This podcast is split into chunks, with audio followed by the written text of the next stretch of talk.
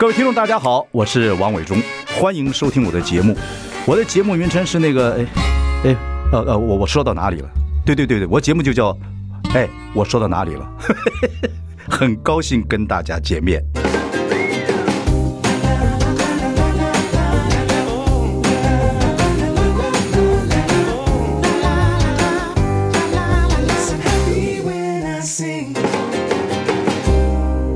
大家好，我是王伟忠，欢迎收听。哎，我说到哪里了？我们已经开直播，欢迎上中广流行网以及王伟忠的脸书粉丝专业收看。我们邀请来是我们的。呃，前国安会秘书长舒启，舒兄你好，你好，你好，伟忠好，伟忠好，各位听众好，对对，刚才还有观众好，对，舒兄一碰到我的时候就说，哎呀，这个我都现在都不太上节目了 啊，呃，这个我老婆说你在我们家，你去我来我们家吃过面，对，一定要来回报一下，对对对对对对 对，不好意思，我就怀着是罪恶感来了，对对，说要跟听众朋友讲说不好意思啊，吃饭时间把你请来，不会不会，不，我想。你每从以前到现在，你一吃饭，朋友一定问你什么国际关系啊，什么两岸关系啊等等，这样多少年了？哦，很多年了，从我入行以来到现在，一直都是这样的。因为，因为两岸关系几乎没有停过嘛。对对，对，对，对。假如说你说一场连续剧的话，这是最好的写一个剧本的。对对对对对对。从来没停过，所以一直都有新的东西出来。不，你这一路以来，从这个呃，说这个陆委会啊，然后什么这个秘书长啊，这样一路下来，到这个马习会，一路过来到现到现在，两岸之间兵凶战战危，看过太多了啊。我是蛮幸运的，因为我是半路出家了，我我根本没有准备要进政府的。对，做政务官没有。嗯，这个四十二岁的时候得了肝癌，开刀嘛，你也知道。然后，然后开刀之后两年，我度过了两年的危险期，然后突然接了个电话，说要要要要要我进政府当陆委会的副主委。嗯，所以我还第一个电话打给我的医生，说可不可以？嗯，他说你可以试试看。嗯，那。才才可以，然后我再召开家庭会议，这个请我爸爸来主持，这样，然后就通通过了，我才进政府的。所以，可是我很我很幸运，这个进政府，我大概算起来，我人生三分之二在学术界，三分之一在公务界。对对对。那么公务界，我很幸运做过次长，做过部长，嗯，做过这个。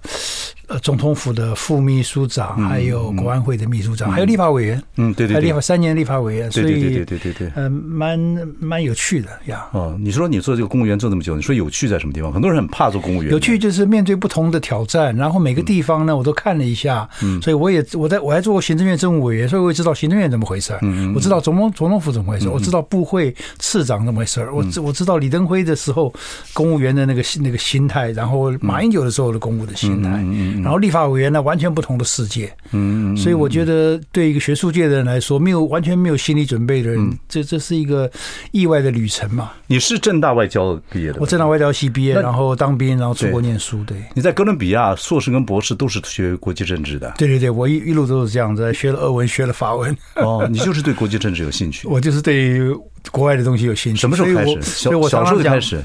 哦，从从我我是建中保送正大的，所以我那时候就已经在建中高中的时候就已经立志说要走国际这条路了。那可是你本来想做外交官吗？呃，本来是有这样的想法，对。哦，OK。可是我们毕业那一年刚好碰到联合国退出联合国，所以我们那一班，我们那一班外交系那一班大概百分之多少八十都是第一志愿进去的，所以后来真正进外交部的只有四个人。哦，对呀，对呀对呀，对呀，对啊。那个时代，不过那个时候，正大外交系不得了啊！政大外交系都是几乎都第一志愿，全正大的呃校状元都在我们班上。对对对对对对，对分数很高的，但是呃环境不一样嘛，所以后来很多人都去做生意去了。做生意的人现在都后来都发了。对。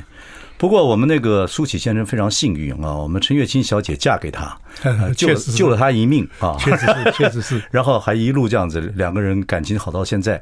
那我也是因为月清姐呢，我才这个做电视节目，而不是做记者。因为那时候在华视实习，做呃在记者在新闻部实习。是是是是。但是我觉得华视新闻跑的没什么，就拍一拍回来照着稿子写一写啊。然后每个人都好像蛮骄傲，只有月清姐对我们最好，对我们实习生最好。我一直跟人家讲月清姐的个性也好，我还说她是天生的还是怎么样？真的乡下长大的嘛，她苗栗苗栗乡下出来的，哦、对呀、啊。你你所以本来就是她她她的英文这到现在发音很多还是不标准的。你小心一点，不给你饭吃，不他不不照顾你，我跟你讲，不不会不会不会。不过她真的是 他中文比我好，这倒是真的，真的是非常好。我觉得个性非常好。那两个人这样相处的情况之下啊，是啊，所以我说很难得。对，真的因为你你会感激太太吗？那你得癌症的时候，改变你的所有的饮食习惯，没错啊，这一路下来，不过你真的是年轻，看起来。医生医生救了我的命，然后后来维持下来是老婆的她特别的方法。她那时候就为了为了我生病，读了好多书嘛，然后突然一找到一条路，觉得还不错，嗯，就就是就试验下去，哎，居然还蛮蛮成功的。他现在已经写几本书，关于这种素食啊这种。哎呦，我还不会算哦，四五本。你完蛋了，你回家真没饭吃。人家真真的老婆出几本书你都不。我都没算，因为都过过了三本就忘记了，过了三本就没办法算了。他刚刚刚又完成了一本哦，嗯，是可能可能年底吧，可能今今年再一两个月就要出来了。你那时候是肝癌嘛，对不对？肝癌，肝癌基本上没救的。肝癌当时是非常严重的，医生说开了刀之后能活活过两年的是十五趴，十五趴，十五趴，所以我就是那十五趴之一。然后活过五年的只剩一半了，就是说，就是说，哦，对不起，活过两年的是五十趴，活过五年的是十五趴。嗯嗯，所以我很幸运，就是在那里面。对不起，问一下私人问题，你是遗传的家里的？对，没错，是是。可是其实你吃饭还是各方面妈妈带原哦，妈妈带原，所以生下来的时候就已经在我的身体里面了。然后，然后后来到美国念书，太累太忙呀。我当兵的时候养成了抽烟的习惯啊，然后到美国之后继续抽烟，然后喝酒，嗯。这个一直喝到四十二岁，然后后来我就全部戒掉了。可是你酒是会喝醉吗？酗酒吗？会会会，哦，也没有很多次了，但是但是偶偶偶偶尔回，所以你很难控制啊。想象不出来，我们尤其尤其我们最年轻的回台湾之后啊，老师辈的跟我们在一起，舒淇你最年轻打通关，那我们就傻傻的打通关了。想象不到，想象不出来舒淇喝醉就什么样子。你喝醉什么样子？倒也没有失态过，这倒是 没有没有听说别人说过我失态。OK OK，所以那还好，那还好。哦，那我失态经验太多。没有，倒没有。真的是老婆好是非常重要的事情。不过今天不好意思，今天呢耽误你吃饭时间，不过还是有一些问题啊。没问题，没问题。这个要问问你，没问题。我我也是看最近，就是说我说你的台北论坛，我也从头看到尾了。我们先谈谈这个今天看到的一个新闻，就是这个叫什么乌克兰疲劳啊。哦，好像这乌克兰的战争打到现在，全世界开始，连美国都希望赶快和谈。对对对，你现在看这个东西发展下去会怎么样呢？乌克兰，乌克兰，乌克兰老百姓最可怜了。他这个呃四千多万的人，现在三分之一无家可归，呃三分之一里面大概一半的人是流亡到国外去，一半的人在国内跑来跑去，就没有没有家了。然后呃很多基本设施都没有了，所以这个老百姓呢，就为了一个要不要加入北约这个事情，呃，我想他们回想起来以后，以后一定会后悔。嗯，啊，只是老老百姓的想法现在并没有出来。嗯，那个媒体报的都是都是都是政客的意见。嗯。那么这个战争现在西方是一定疲会疲疲劳了，因为因为美国现在政治也在变，嗯，啊，这个欧洲国家呢，现在冬天到了，嗯，他们他们没有没有这个要要俄罗斯的瓦斯啦、能源啦，他们没有的话，的冬天过得受不了，所以欧洲人就开始软下来了。美国现在两党在竞争，共和党基本上啊比较不太愿意打这个仗，嗯嗯，所以共和党会会希望妥协，所以现在这个妥协的气氛慢慢。慢慢浓了。妥协是怎么样的妥协呢？大概就是就是逼着乌克兰跟俄国这个去谈判嘛，就透过透过还是透过对呃拜登去做这个事情吗？所以所以战争一开始的时候哈，我就说我在媒体上都登过了，就是说关键是美国，我我一直都看美国介入不介入，跟介入到什么程度，关键是美国，美国不介入的话呢，乌克兰只有大输或者小输。嗯，只有这两个差别，不可能赢。嗯，因为俄罗斯比它大了那么多倍，大了那么多倍。那么，所以美国假如说真的是这地面部队进去，那就那就不一样。嗯，所以美国的介入现在都是一种这个间接的啦，这个远距离的啦，代理这种东西。那这种就很有限了。那现在万一把这个也降低了，那乌克兰后面的他的底气就会弱很多了。嗯，所以乌克兰就是小输跟大输。那现在就是将来那那。俄国不拿个什么东西回去，他也过不去。嗯嗯，所以两边就会有一个痛苦的挣扎了。不，现在泽连斯基说，如果普京不下台的话，他是他是不不愿意谈判的。都僵住在那个地方。对，这个一开始任何谈判，国家国家一开始都是把价码拉得高。嗯，一开始，所以这个也是它是抬价的一个过程，嗯、一个过程。嗯，那以后以后再看嘛。这个，呃，我记得我进正大外交系大一学生的时候，毛头小伙子的时候，我们的系主任就跟我们说，两个国家，呃，最后签和平合约的时候呢，都是两个人都累的时候了。哦、OK OK，现在看起来就是这个样子了。我想问您一个问题啊，最近不是新闻说我们台湾有一个年轻人也结婚了？嗯，那在乌克兰被阵亡这个事情。嗯，你那个时候研究国际政治的，当然你很关心这些话题等等等，又身为这个哦，在政府机关做事那么久，你看那新闻，你的心情怎么样？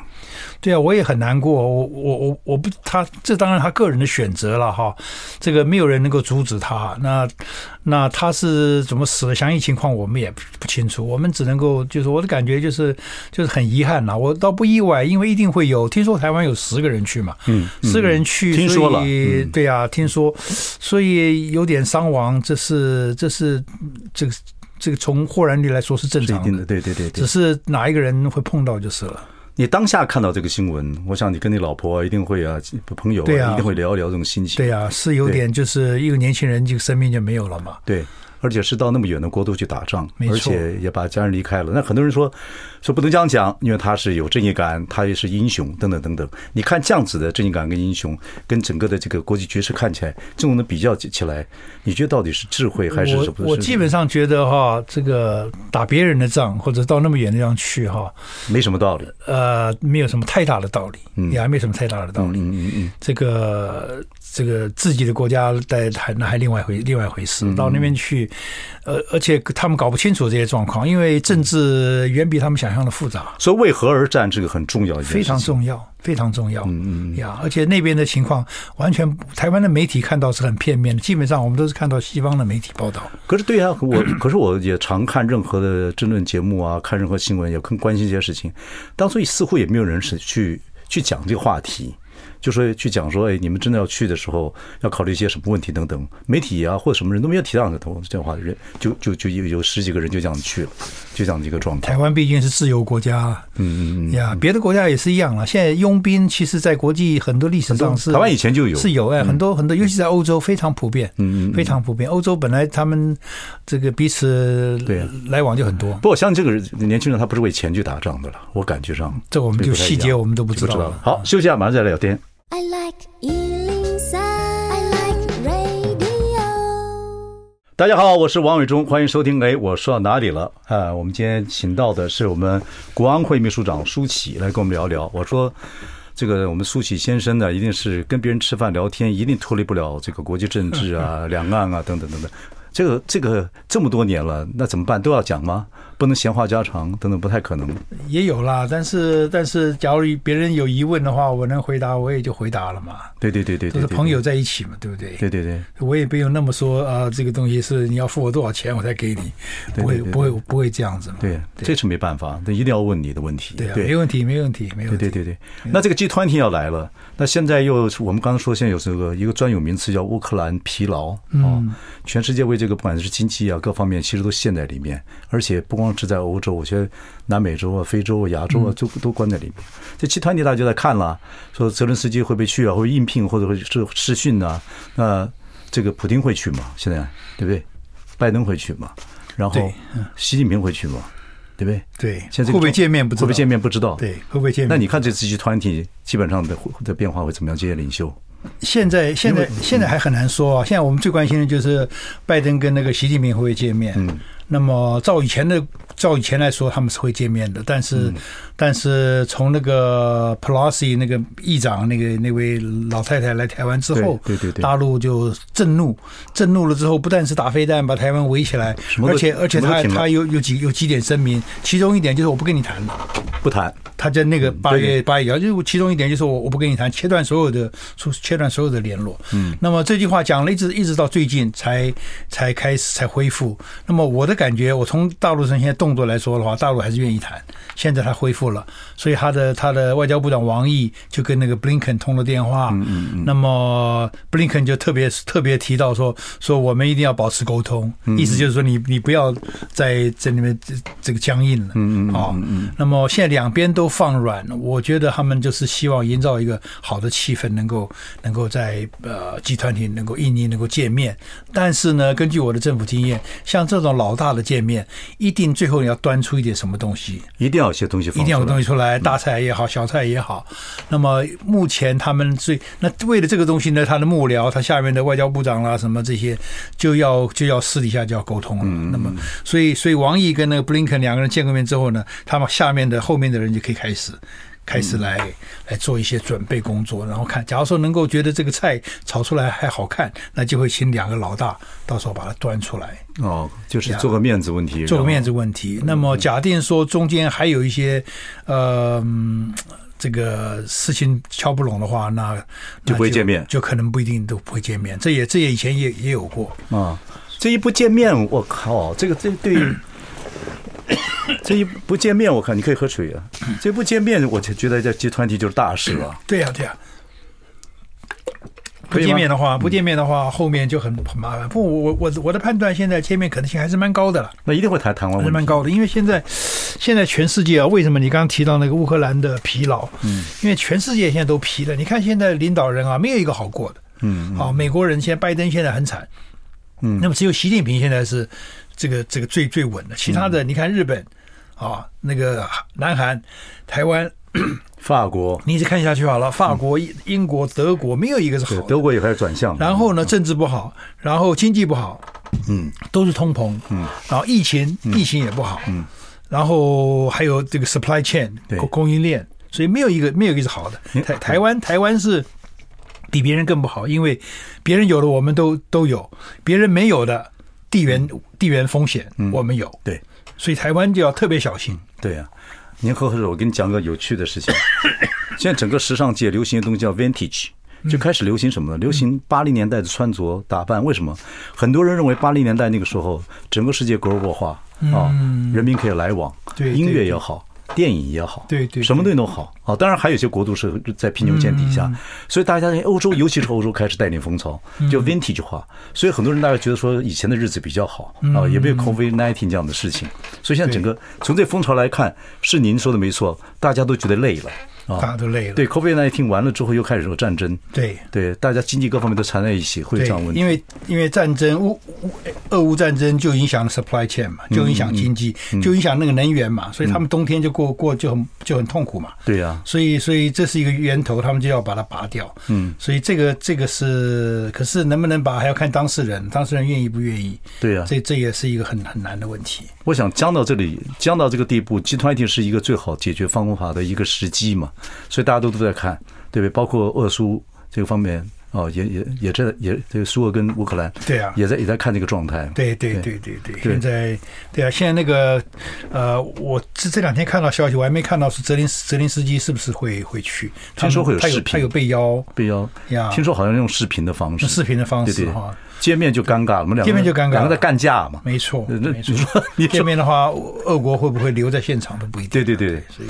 有的中美的还是这个啊，没这个生闷气的，对不对？所以我很早就喜欢国际。我觉得，因为我我在年轻高高中的时候就会这个那个，美国在在美国那个新闻处在建中的旁边。对对对对对对。所以我有时候下下下课就到那边去看看那些什么 Newsweek 啦、Time 啦，就觉得哎，这国际好有趣啊，变化变化很多。建中啊，对啊，一九。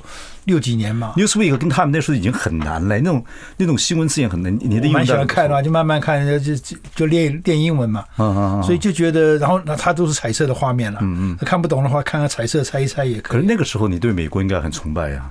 那时候普遍是这样子啊，对不对？那时候的人，台湾对啊，我还有我还在那个我还在大一大一呃大一暑假的时候，我还代表整个台湾。跟另外四个学生到日本去开了一个国际学生会议。好，休息一下，马上回来。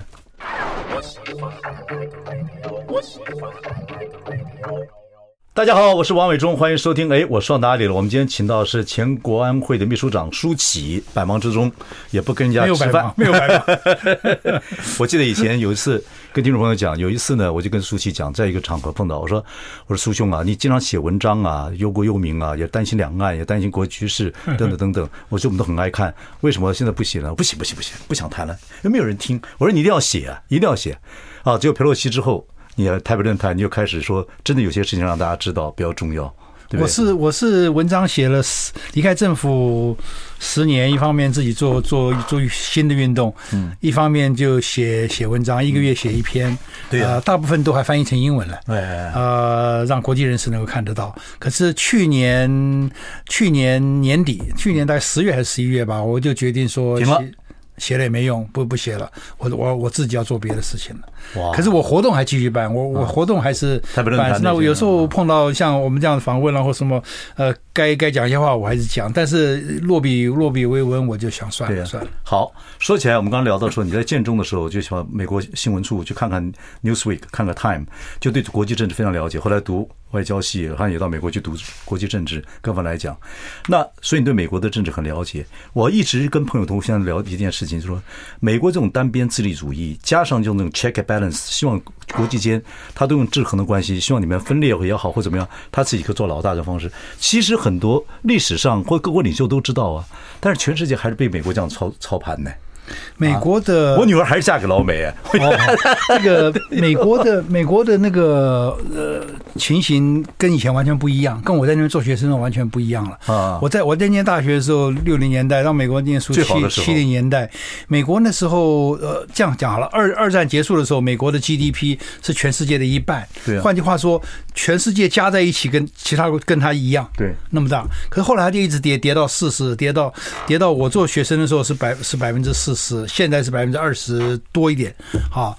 那么，可是呢，现在美国的是社会基础变了。现在美国为什么为什么让我们感觉不一样？我我在的时候呢，美国人是最有钱的，但是呢，他社会也还算是平均的，这个抽税抽得很高，呃，有钱跟没钱的没差那么多。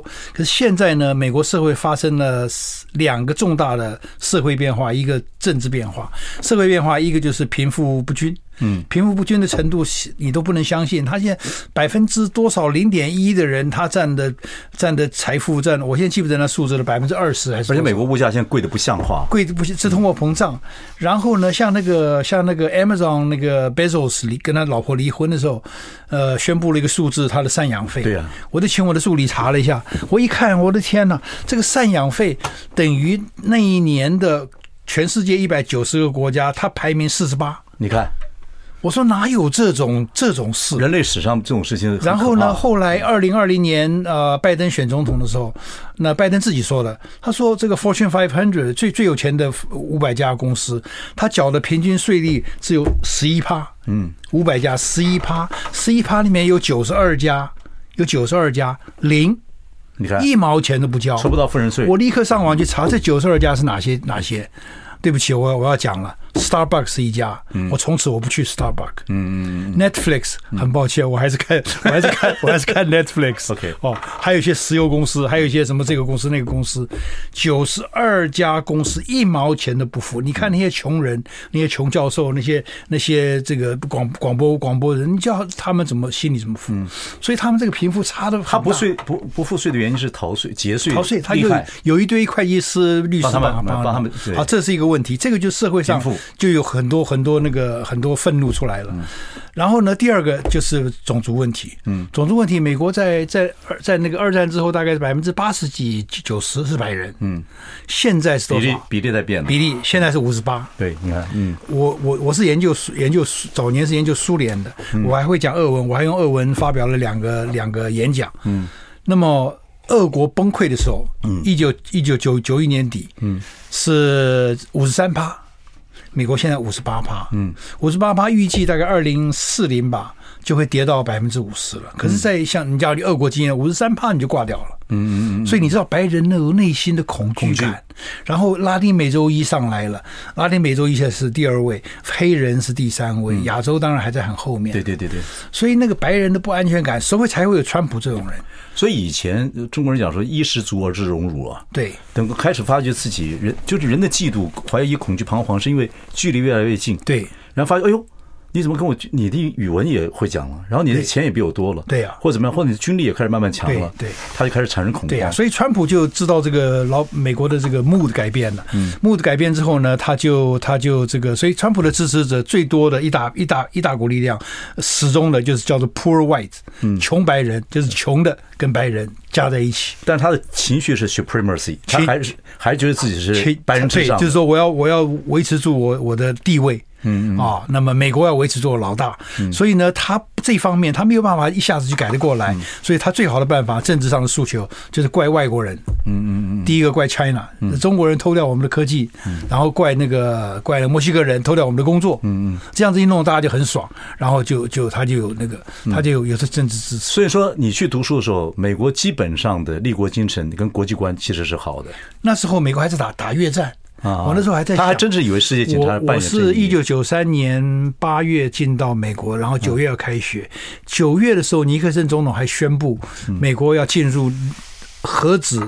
战备状态，嗯，我心里还想，我真倒霉，我说台湾好好的，跑到华盛顿来，这个还核子战备，万一发生核子事的话，我那时候对这些东西都不懂嘛，刚开始刚开始要要研究，我说哇，真真倒霉，嗯，就是那个时候，那时候美国的紧张是是越战，可是可是跟现在不一样，它社会基础是稳定的，它越战都是征兵嘛，谁抽签谁倒霉嘛，年轻人很多去，没没有，现在不是了，现在完全是我刚刚讲社会基础变了，社会基础变了，就把那个两个党拉的一一左一。有这样的，那这两个，那这两个，这两个政党这样一拉开之后呢，它就变成事情没有解，有问题没有方，没有解决方案，所以美国就一直拖，拖了中间呢就一直怪怪别人，怪外国人，怪中国，怪墨墨西哥，怪怪怪，甚至于怪欧洲都有。对啊，所以所以美国现在个在我看跟这个跟我认识的以前的我们在的时候，这共和党跟民主党是一起结婚的。对对对对对，都没有没有这个没有这些问题，现在不会了。对立政党出了一些呃，要有些事情这。总总统还要帮他去处理，对啊，不会因为也被分。现在美国的民调很高的比例说，我希望我小孩子不要嫁给另外一个党的人，是这样，对，变成这样子了，很可怕。对，OK，好，回来之后我们再跟那个舒淇聊下去。I like 103, I like radio。呃，欢迎收听。我说到哪里了？我们今天访问的是前国安会秘书长舒淇。十月的时候，你的台北论坛啊，然后也是这本书是这个台北论坛的这个整个的这个资料哈。是美国保台能力究竟如何？看美国人怎么说啊？这这个我看了整个的 video，然后那个时候我看张忠谋就是你们的荣誉董事长嘛，对对对，也坐在台下，大家就很好奇，台积电现在正在。这种情况之下，有人说最近又传什么？当然，现在也知道什么工程师要要去了，要移厂啊，等等等等。那这个时候，张忠谋有没有问问你？呃，这个这个美中啊，台湾之间关系怎么处理的啊？呃，他现在他现在退休了。以前在退休之前的话，我们呃，他应该很关心这个事情。会，他非常关心，他非常关心。他张忠谋，我我非常佩服他，因为他他的这个行业跟我完全不一样。但是很多我们行业的东西啊，他他都读的。他不但读我我写的英文书，他还读别人写的英文书，还跟我讨论那本书。他很爱看书，他很爱看书。他就是一个音乐，一个古古典音乐，一个一个看书。嗯嗯。他看的书多半是英文的啦，嗯嗯，所以所以他对这个地缘政治他是很早就那个很注意，嗯，然后偶尔也会请我到台积电跟他们做做演讲啊什么之类的，所以我我觉得我蛮佩服这位老先生。老先生现在会担心吧？因为到到会啊会啊会啊，我不太因为别人的事情我不太会会，不然他不会。你没有说朋友等等等等，他不会来来听我们听我讲那些东西嘛？他是呃。他是比一般人要担心的，因为他想的比较远嘛。台湾的台湾真的是大部分的人，我必须说了，很幸福了，活在一个泡泡里面。嗯嗯嗯，活在一个泡泡里面，这个全世界都比我们担心，只有我们自己不担心，因为我们相信美国人会来。对，不过我相信我们这个我们这个民族，我就刚才跟您分析过，从秦朝以后法家制度之后，我们这个民族是大政府，小小老百姓。就什么听政府的，好处呢？你可以安枕无忧啊，等等。坏处说，你就反正就是缺乏公德心啊，反正是就政府处理就好了。或缺乏共识，就是我自己发生问题，我该怎么办？可是你看欧洲政治，那个我们刚刚讲，贵族自己要出去打仗的。骑士精神就是自己要懂得保护自己，他不是那么看得起国王或怎么样的一个状态，文化不一样，所以你现在看来，呃，你很担忧，我看你每次都是很担忧这个问题。老百姓你现在看好像没有什么样的感觉。台湾哈，台湾现现在决定台湾全前途的，呃，还不是文化了，是这个，是是台湾的地理。台湾一直都是被，其实大部分的都会都，就是我们什么都可以改变，但是你改变不了你的你的地理。那台湾很幸运，因为我们的地理呢，我们是在这个台湾，全世界只有全世界只有台湾跟南韩是是在美中日中间，嗯啊活着，其他人都是顶多跟一个或两个在一起，我们是跟三个。那么全世界的第一位、第二位、第三位都在我们旁边。嗯嗯。那可是呢，台湾从来没打过仗。嗯。啊，台湾以前在这个这个后来被被日本殖民地之后呢，日本变成侵略者，嗯，那台湾变成他的一部分，所以帮着日本人去打别人，对对对，所以日本人自己死了几几百万，我记不得六百万吧，呃，韩国也死了几百万，大陆死了三千万，印尼啊、菲律宾啊，你随便讲，嗯，都是几百万几百万，连新加坡李光耀还被日本人俘虏过了，差点杀掉了，嗯。所以，就台湾没有，台湾是日本人的一部分。所以台湾，台湾被日本人抓了，呃，征召了二十万人出去打仗，帮他做，帮他做火头兵啦，帮他做工兵啦，做这个铁道兵啦，什么基本上都大部分不是第一线的啦。那么我假如没记错了，二十万出去，十七万回来，所以呃，这个三万人，三万人没有回来。那么另另外就是美国人来轰轰炸一下下，但是轰炸大部分都是炸炸桥梁啦，炸这个工工厂啦，所以是得避之一角。所以基本上台湾没有经过战火的这个这个摧残摧残。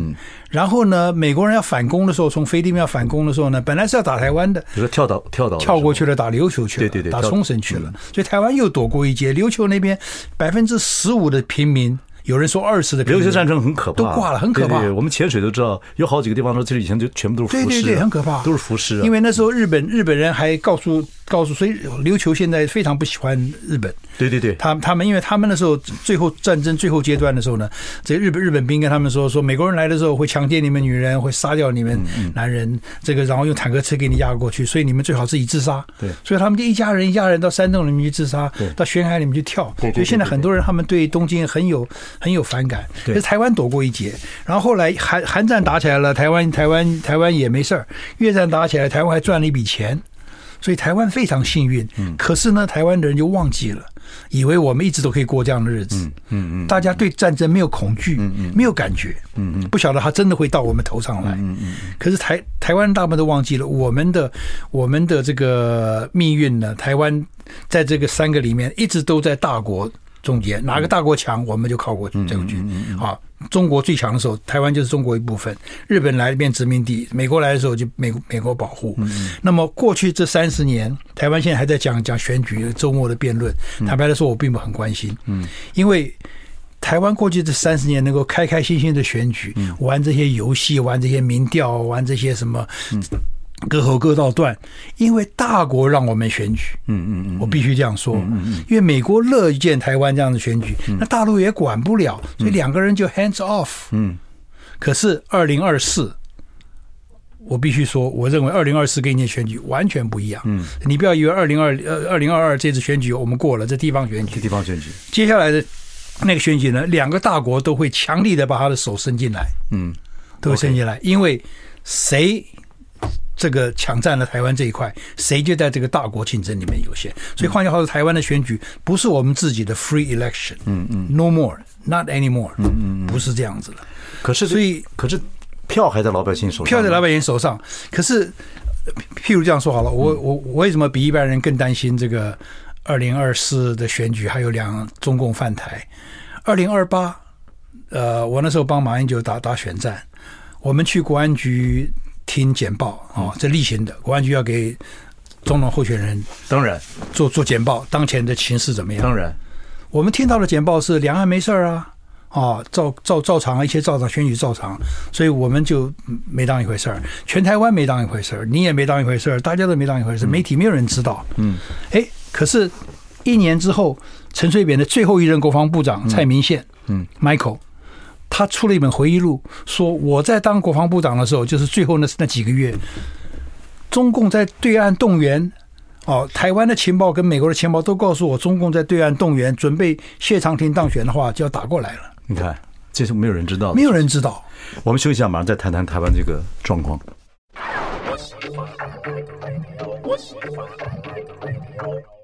大家好，我是王伟忠，欢迎收听。我说到哪里了？节目四月开播到现在，唯一中途有呃特别来宾去上洗手间，就是我们苏起秘书长。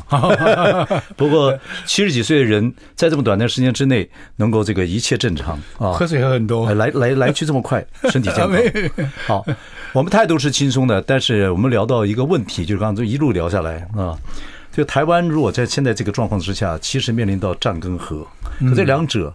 听您的讲法，似乎都不是我们自己能做决定的啊！而且方法上说，这个要什么什么，在战的话，你说如何避战呢？和的话，谁去谈这个和平？我觉得都是困难重重。那最后还剩下九分钟，我觉得您帮我们分析一下两岸在未来在这个大国博弈情况之下，您说说您的心情跟感觉看法。呃，我觉得哈，台湾，呃，台湾是大国里面的棋子。当然，现在看出来了，大家都觉得。但是呢，也也有台湾可以努力的地方，就是就是我我一直觉得哈，我我我们就是说我那时候为什么这帮马英九建立那样一个国安的体系，就是说，假如说两岸的问题能够由我们自己来跟大陆谈的话，比比比美国人谈要好。嗯，那么可是台湾没有这个条件，因为我们内部不合，两党没有办法弄出一个共识出来，所以我一直讲说，台湾要三步走，第一步就是每个党要有自己的想法，第二步就是两个党要弄出一个台湾共识，第三步就是两个党合在一起跟大陆来弄出一个两岸的一个。共识，这样子就就可以解决这个问题了，起码可以拖一阵子。大陆其实以我的理解，他并不急着想要统一，对他现在不是，所以你不要逼他统一。他说就是不是外力的话，就是所谓的有台独出现。对，所以他现目前，所以他就他就不想不想跟大陆妥协。那么这样子的话呢，大陆就觉得那没有希望了，那我这个一辈子娶不到你了。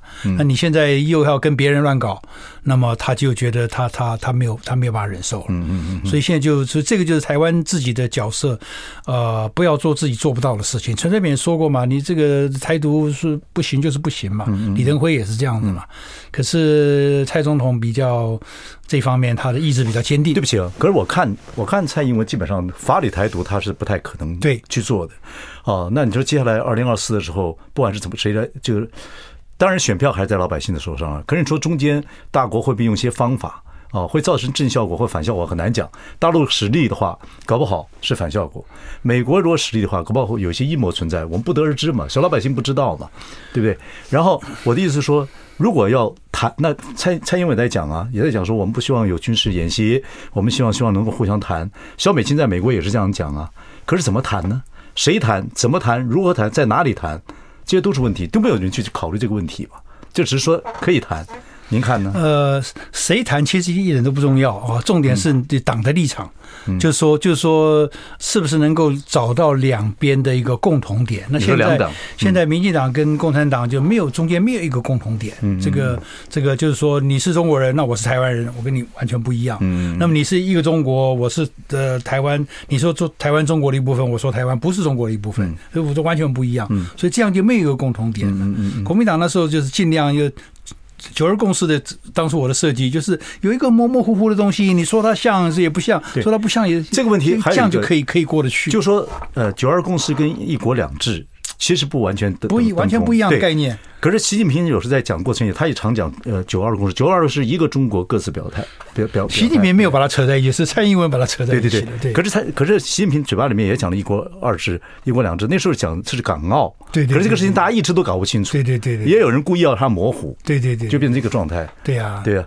所以九二共识还是一个还是一个蛮好的一个方向，最起码在那。可是现在现在九二共识，民进党是呃死不接受，他也不可能接受了。嗯，那不可能接受，我也可以理解政党有立场，但是我我我怪民进党，就是说他应该提出一个新的方案。嗯嗯嗯嗯，他他有责任向某民进党说，我也可以处理两岸关系，我也可以避免战争，那我也可以在两岸中间找到一个共同点。那我的方法是这样这样这样这样。对对对，他就没有找出一个。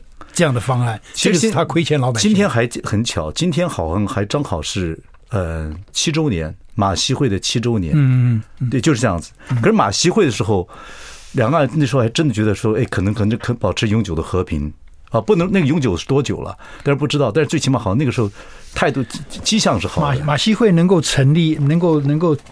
召开哈，习近平以我猜测了，他的用心就是说，就是说一方面一方面觉得跟马英九过去这七年的的把两岸关系，嗯，这个这个做做起来，他他要他感谢，可是一方面他也是做给做给下一任总统看的，嗯，不管他是谁，就是说只要我们关系能够好的话，我们也可以有见面的机会。嗯嗯，我想问一个思路现在问题，马习会时候美国那个时候是奥巴马嘛，对不对？美美国那时候是没有没有那时候那时候是呃那个。对奥巴马，奥巴马对奥巴马。那时候美国的立场怎么看马习会？那个时候，美美国是支持的。那时候是支持的。奥巴马对整个这个，奥巴马认为台湾跟大陆应该要 engage，应该要交流。engage。那美国跟大陆也要 engage。嗯。是川普上来之后才把它推翻的。